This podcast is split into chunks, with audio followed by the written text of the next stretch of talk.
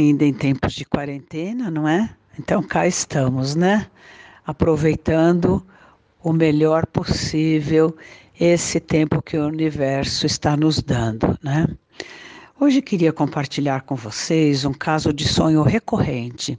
Muitas pessoas têm o mesmo sonho várias vezes durante muitos anos e às vezes ficam se perguntando por quê, não é? Por que, que esse sonho se repete? E era o caso dessa moça.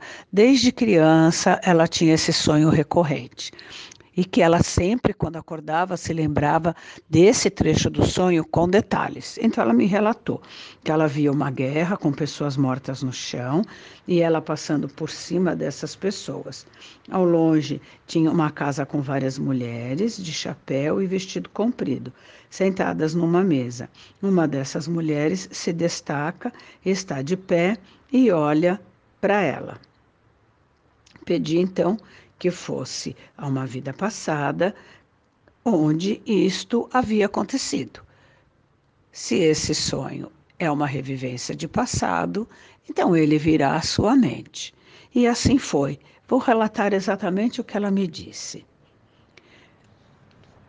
Eu tenho pais e moro com eles, numa casa grande e bonita. Meu pai é militar e grita muito, fala alto, não posso fazer nada. Tem que ser tudo do jeito que ele quer. Minha mãe também tem que obedecê-lo. Se a gente não obedece, ele nos castiga. Tenho que andar todo arrumado, não posso fazer o que quero, tenho raiva de me sentir preso. Vem uma moça aqui em casa, amiga da minha mãe. Ela veio com a mãe dela. Nós nos olhamos e, passado um tempo, nós começamos a namorar. Eu teria que, que cursar a escola militar, porque meu pai quer. Então, eu preciso ir para essa escola, que é em outro lugar. E a moça está dizendo que vai me esperar e me pede para ter cuidado. A escola é muito dura, fico direto lá, só vou para casa de vez em quando.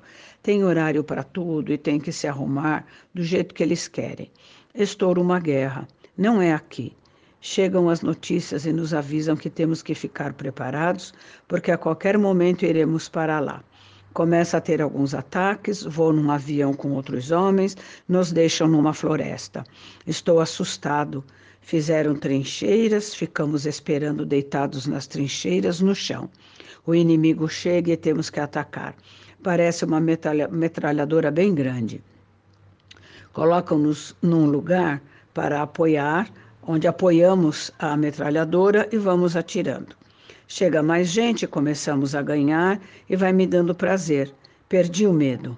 Moramos num acampamento, fuma-se muito porque não se tem o que fazer.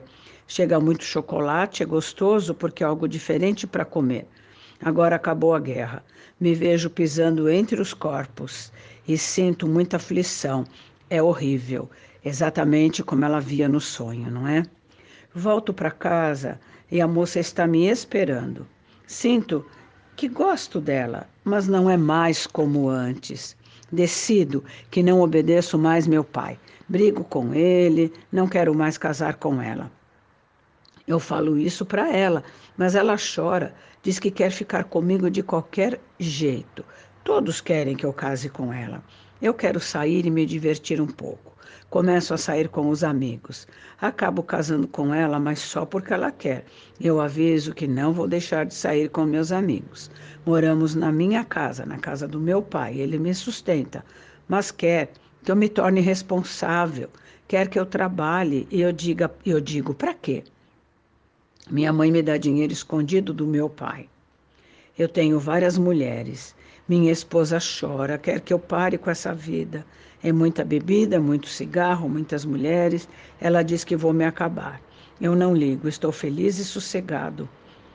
Meu pai cansa de falar comigo e desiste. Eu vou ao bordel todo dia. Já tenho por volta de 40 anos e começo a ter dor de garganta. Vai piorando, mas eu não ligo. É difícil falar agora, me aperta a garganta. Eles falam, falam para eu parar com essa vida, que vou me matar. Penso e respondo que eles falam demais. Se eu for no médico, ele vai mandar eu parar de fumar e eu não quero. Fico cada vez pior, não consigo mais falar. vou sair até morrer. Penso que eu não vou mudar o meu comportamento. Agora estou de cama, já não consigo mais falar, tenho muita falta de ar, tenho muita dor, eu estou morto. Em seguida, se apresentou um espírito, como eu disse para vocês. Sentíamos uma presença e eu pedi que ele identificasse. E se apresentou a moça. A moça, ele me diz, né, que via a mesma moça, a que foi esposa dele.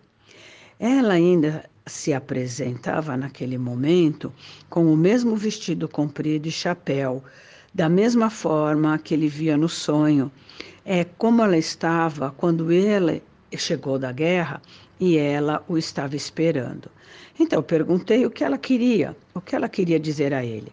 E ela estava desesperada, chorava compulsivamente e disse: Eu fiquei esperando ele voltar e ele voltou outra pessoa. Eu insisti em casar porque pensei que ele voltaria a ser o homem que ele foi. Eu gostava muito dele, queria cuidar dele e ele não deixou. Só queria sair e acabou passando mal naquele bordel e o trouxeram para casa quase morto.